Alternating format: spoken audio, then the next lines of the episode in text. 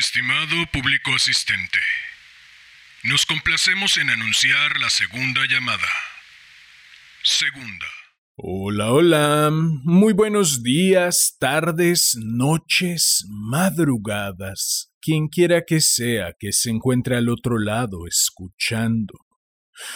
Queridos gatos locos, la semana pasada estuve ocupadísimo con un proyecto que tiene fecha límite. No pude leer ni conocer plumas nuevas. Incluso estuve a punto de ausentarme de este rinconcito sonoro solo por este lunes. No obstante, se me hizo muy triste la idea. Así que ayer, robándole horas al sueño y a la madrugada, me senté a grabar. El cuento de este día es relativamente breve. Era necesario que así fuera para no faltar a nuestra cita. Preferí brevedad hecha con muchísimo amor a no brevedad hecha a las prisas, al chingadazo. Disculpen mi francés. Hace apenas unas horas todavía estaba editando y haciendo el montaje. Si esto no es suficiente demostración que son ustedes, mis queridos gatos locos, y que el querido no está solo para que suene bonito, entonces eh, no sé qué pueda demostrarlo. Dada la relativa brevedad del cuento, marear los demás sería delito imperdonable. Así pues, dejemos el bla, bla, bla, bla para otro momento y demos paso a este cuento que, como ya es costumbre, dedico a mi madre por leerme cuando era niño, a mi padre por regalarme aquella radiocasetera, al niño que fui por combatir el aburrimiento con tanta creatividad, al hombre que soy por tomar este sueño entre las manos y trabajar para tornarlo realidad. Y por último, no por ello menos importante, a ti, quien quiera que seas y desde donde sea que me estés escuchando. Ha llegado la hora de correr el telón y de que empiece la función.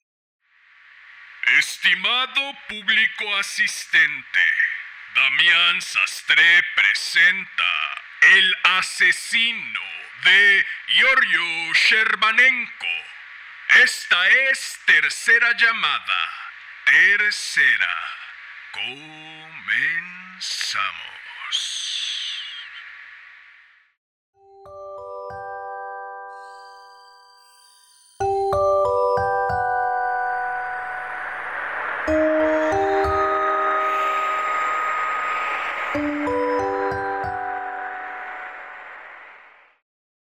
El soldado Antonio Cerante decidió permanecer en el ejército porque sabía perfectamente que, como ciudadano, no llegaría a ningún lado, pues carecía de oficio y su instrucción era muy limitada.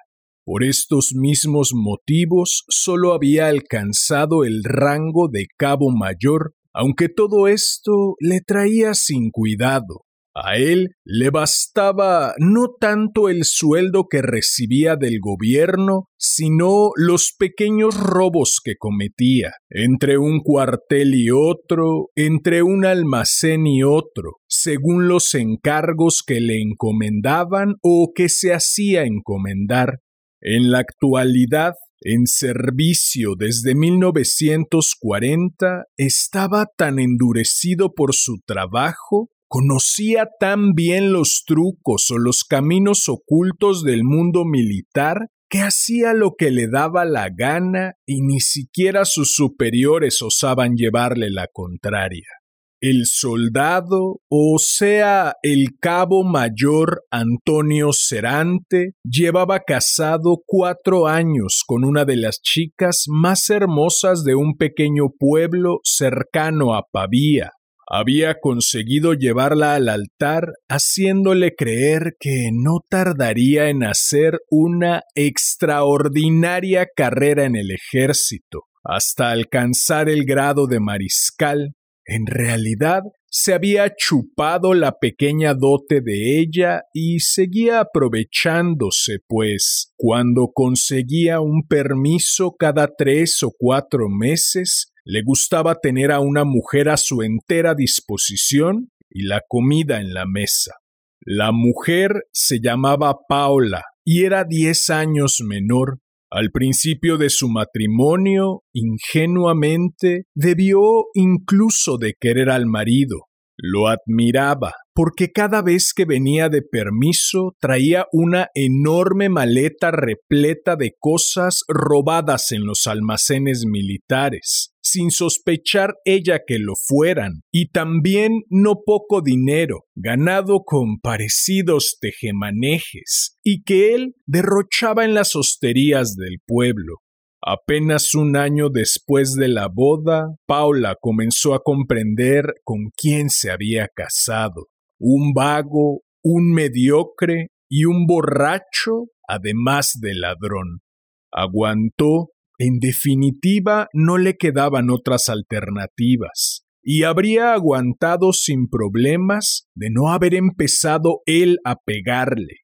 El motivo era muy sencillo.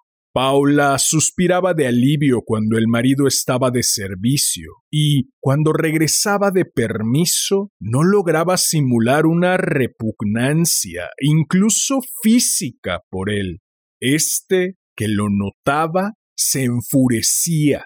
Si se casó fue porque no le apetecían los flirteos peligrosos y dispendiosos, sino una mujer fija a su servicio, obediente en todo. En sus quince días de permiso le apetecía divertirse y lo exasperaba la manifiesta frialdad de Paula. En una situación así, lo mínimo que podía sucederle al cabo mayor Antonio Cerante era que Paula se enamorase de otro hombre.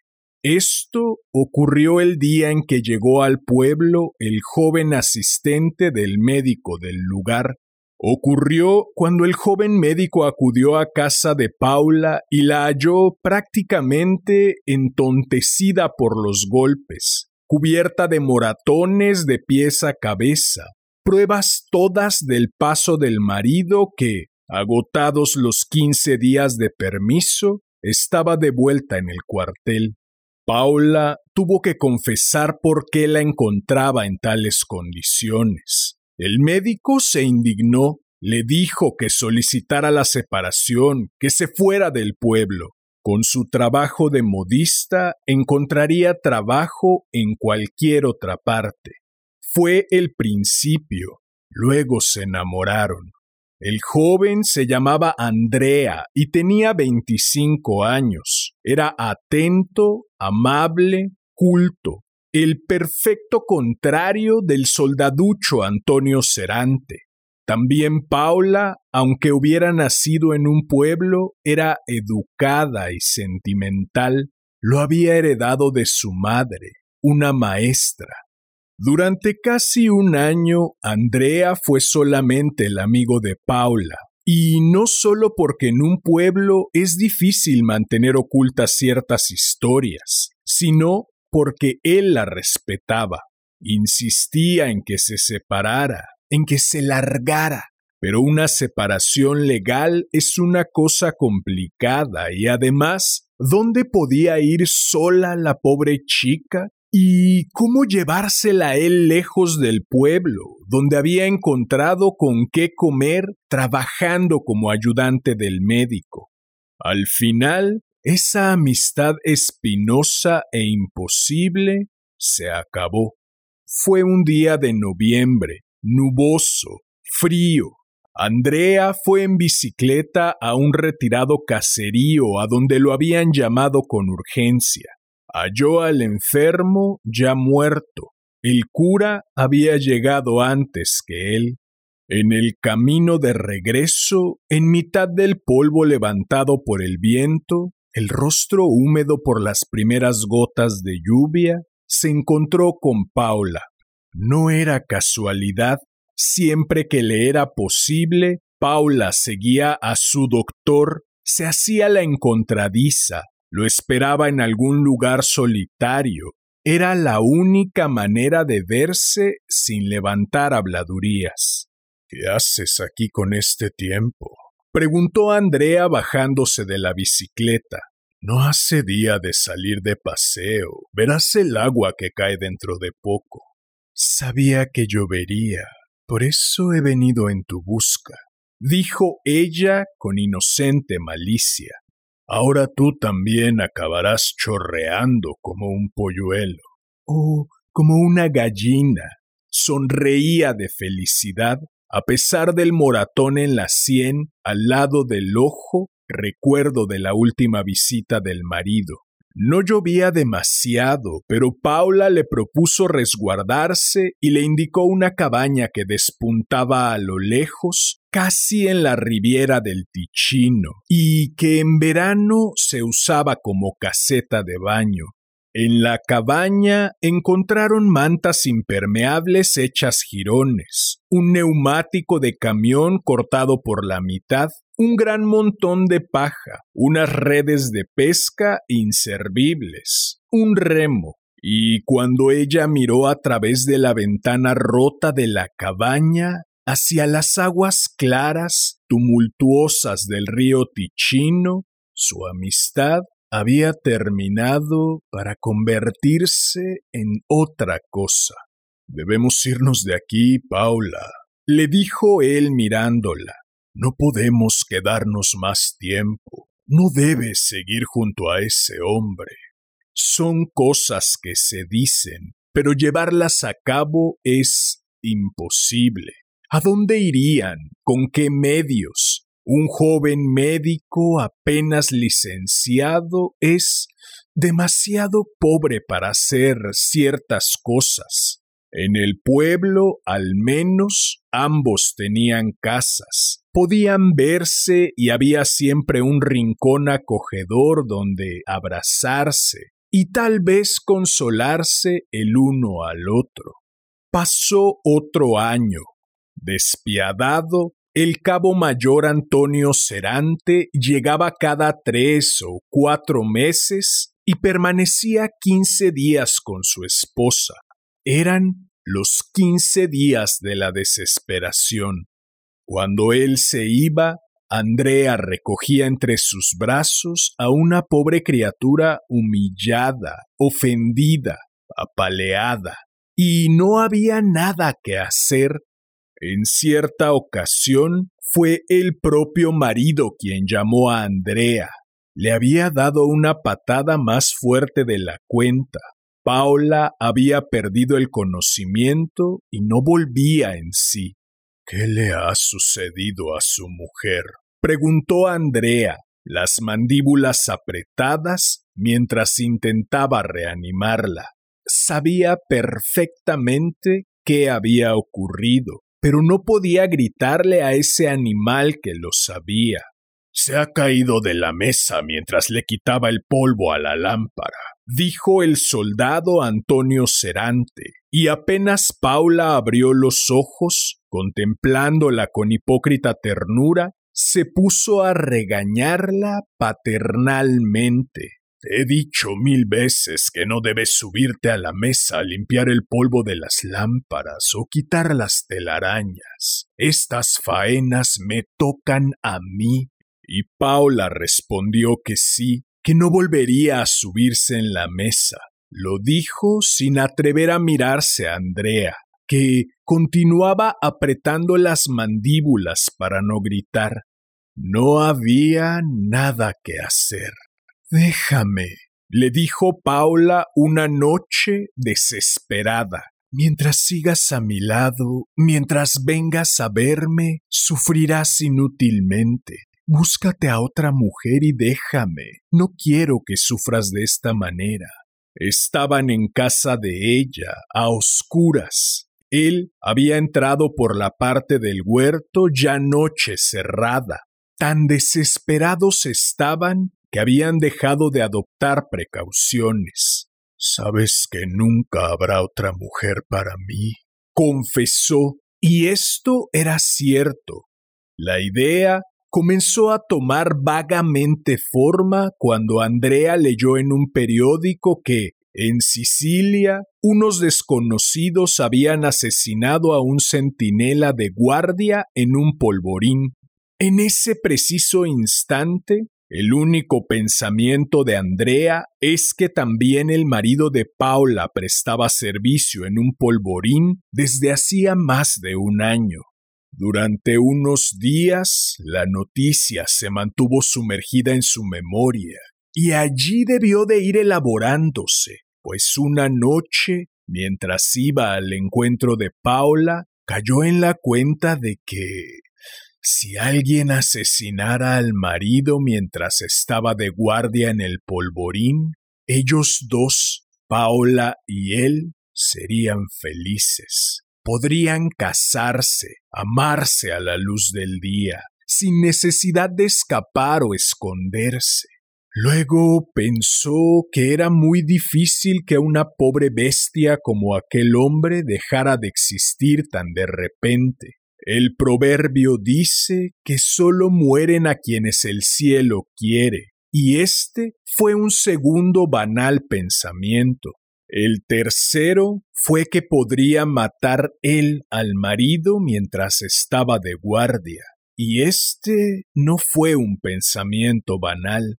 Pensad un momento qué sucede cuando asesinan a un centinela de servicio en un lugar cualquiera, un polvorín, un fuerte, un almacén. Se barajan todas las posibilidades, una acción política, un acto de terrorismo, incluso un robo, pero no la de un crimen pasional. Quien acaba con la vida de un centinela no quiere matar a ese hombre, sino al guardián, al obstáculo, sin prestar atención al hombre o los apellidos de esa persona. Si él lograra matar al marido de Paula sin que lo atraparan, nadie jamás descubriría la verdad arrestarían a militantes políticos, anarquistas, reincidentes, a cualquiera excepto a un joven médico que vive en el mismo pueblo de la esposa del centinela. Estaba tan convencido de que no era más que fantasías, de las que uno imagina mientras lee una novela negra, que acabó por hablar de ello con Paula. Estaban de nuevo en la cabaña junto al río, y ella lo escuchó pensativa, melancólica. Luego dijo Solo así acabaría este tormento. Lo dijo tranquila, como si no valorara que se trataba de matar a un hombre. Pero no es que no valorara esto, es que desde hacía dos años la trataban como a un animal, es que Andrea lo pasaba mal y el sufrimiento de ambos solo acabaría de ese modo. El centinela cae mientras vigila el polvorín o no acabaría nunca. Esa idea no habría ido más allá si el soldado Antonio Serante, implacable como siempre, no hubiera regresado cada vez más brutal, vulgar, grosero y lascivo. Una noche llevó a Paula a la hostería y al final decidió levantarle la falda para mostrar a sus amigotes que su mujer tenía las piernas más bonitas del pueblo. La obligó a hacerlo a base de bofetadas y puñetazos. Esto hizo saltar el engranaje que puso en funcionamiento toda la maquinaria. Andrea se hizo con un revólver. Paula fue a visitar a su marido con una excusa peregrina y se informó de los días en que hacía guardia y el lugar que ocupaba. Se trató de un trabajo minucioso, con pequeños detalles sometidos a estudio, y al final llegó el día en que Andrea compró un billete para Milán en la pequeña estación del pueblo. Fingiría dirigirse hacia Milán. Desde allí se encaminaría al valle en donde se erguía el polvorín. Cuando el tren se puso en marcha, pareció comenzar un sueño. Le parecía caminar por un mundo de algodón y goma. Prácticamente no escuchaba ningún ruido a su alrededor. Lo único que sentía era el peso desproporcionado del revólver en la bolsa de cuero sobre sus rodillas, y lo único que veía era el alambre de espino en torno al polvorín, las garitas de los centinelas, la garita del soldado Antonio Cerante era la segunda por la derecha en el muro, tenía un plano, y el momento en el que se acercaría y el centinela Antonio Cerante gritaría ¿Quién anda por ahí? y él le dispararía. Descendió en la estación de Milán y mientras esperaba el tren sucesivo entró en el bar a beber algo fuerte. No es necesario ser médico para saber que ciertas cosas solo pueden llevarse a cabo en un estado de sobreexcitación, pero la bebida le hizo un efecto inesperado. Lo excitó, pero no su decisión, sino su capacidad de razonamiento. El segundo vaso de licor le hizo comprender que jamás sería capaz de asesinar a nadie. Nunca haría una cosa semejante, de ningún modo, como cuando de adolescente soñaba con enrolarse como grumet en un barco para darle la vuelta al mundo. Dejó de soñar, de vivir dentro de un mundo de algodón y goma.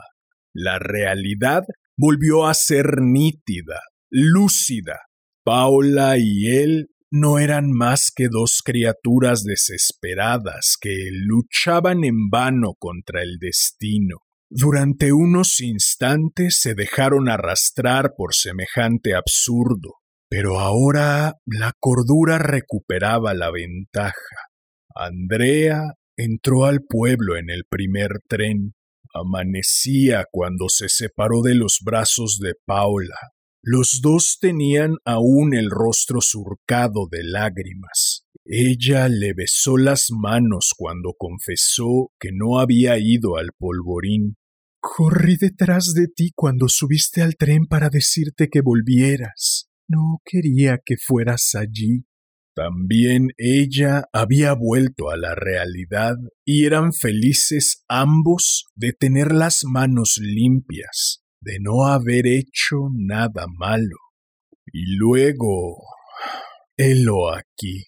El telegrama del Ministerio de Guerra llegó dos días después. El ministro informaba a la mujer que su marido, el soldado Antonio Cerante, había muerto en el ejercicio de su deber mientras estaba de centinela en el polvorín unos individuos cuya identidad se desconocía lo habían asesinado en el intento de asaltar el lugar.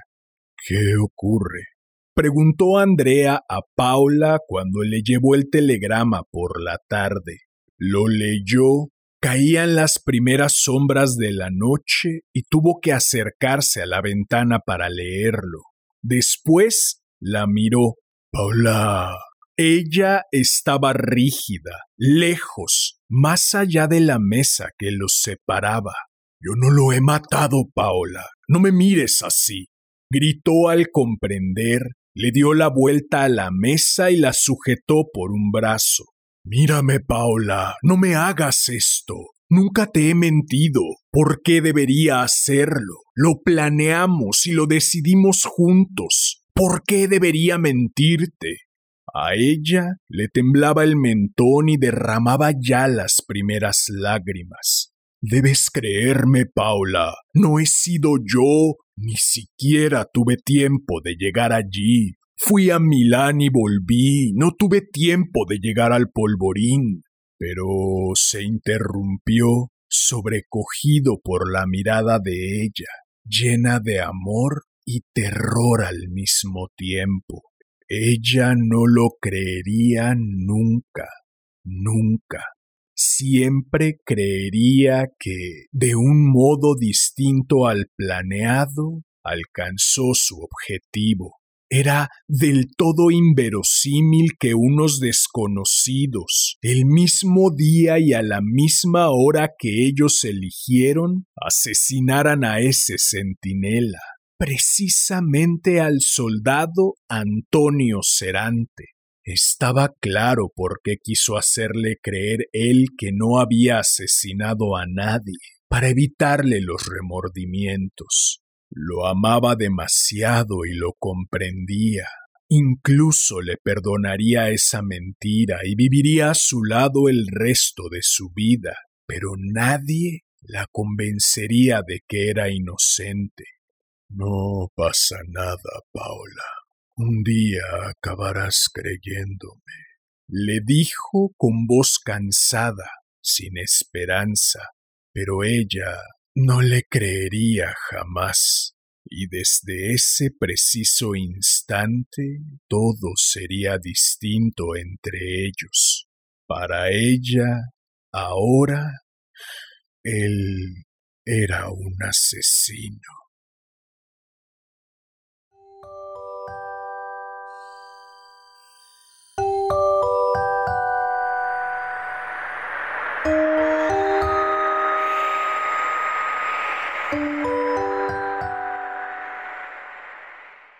Bien, pues eso fue El asesino de Yorio Sherbanenko. Espero que lo hayas disfrutado. Si fue así, agradecería enormemente que me ayudaras suscribiéndote, dejando un comentario, dando manita arriba, compartiendo, difundiendo. Vale, ¿Acaso hay peor castigo que ser juzgado por un crimen que no cometiste? El autor piensa que sí y yo coincido. Peor aún es que quien te juzgue sea la persona que te ama y a la que amas. Si además de eso lo hace en el más impenetrable silencio. Giorgio Sherbanenko considerado el padre del género negro italiano, ¿es o no digno merecedor del título que le conceden? Yo creo que sí. Lo dije en el capítulo 70. Dos hermanos, una chica, un atraco y lo repito el día de hoy. Aún acabando de conocerlo, es ya uno de mis favoritos. El día que menos se lo esperen lo tendremos de vuelta, y no solo por falta de tiempo para conocer plumas nuevas, sino porque su trabajo es, al menos para mis pulgas, digno de volver cuando menos un par de veces más. Un par, cuando menos. En fin, si deseas seguir recibiendo el calorcito de este rinconcito sonoro hecho con muchísimo amor, si deseas hacerme saber tu opinión acerca de esta nave de los gatos locos, si deseas estar al tanto del contenido que publico o si deseas sugerir un cuento o una pluma nueva para cualquiera de las dos secciones de este hermoso, sensual y exquisito podcast. Puedes buscarme en Facebook como Damián Sastre, en Instagram como arroba casi diario de un loco y en YouTube como Damián Sastre presenta casi diario de un loco o Damián Sastre presenta déjame leerte un cuento. Si llegaste hasta aquí, como ya es costumbre, agradezco inconmensurablemente tu valiosísimo tiempo. Recibe un enorme abrazo. Ten una excelente vida y... Hasta la próxima.